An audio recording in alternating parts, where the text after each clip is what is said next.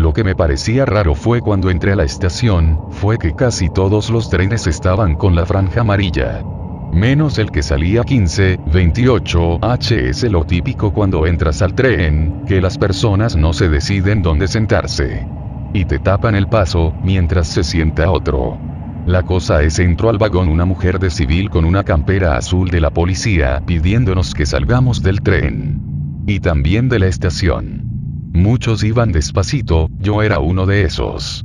No quería perderme de filmar un poco la situación. ¿Cómo será esto en un país de Medio Oriente? Allá esto pasa cada dos por tres. Ah, pero en esos países la bomba explota primero, y después anuncian por redes sociales que fue tal o cual organización revolucionaria o algo así. Cierto es que la palabra terrorista la usa el gobierno para identificarlas. Bueno, si el blanco es la población civil, es acertado decirles terroristas. Acá no son menos terroristas.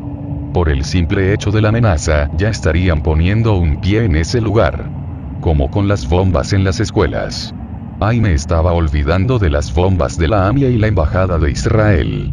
Sí, sí hay presentes de actos terroristas en este país. Las personas se amontonaron en las vallas que pusieron y cantaban. Va a volver, va a volver y Macri la concha de tu madre.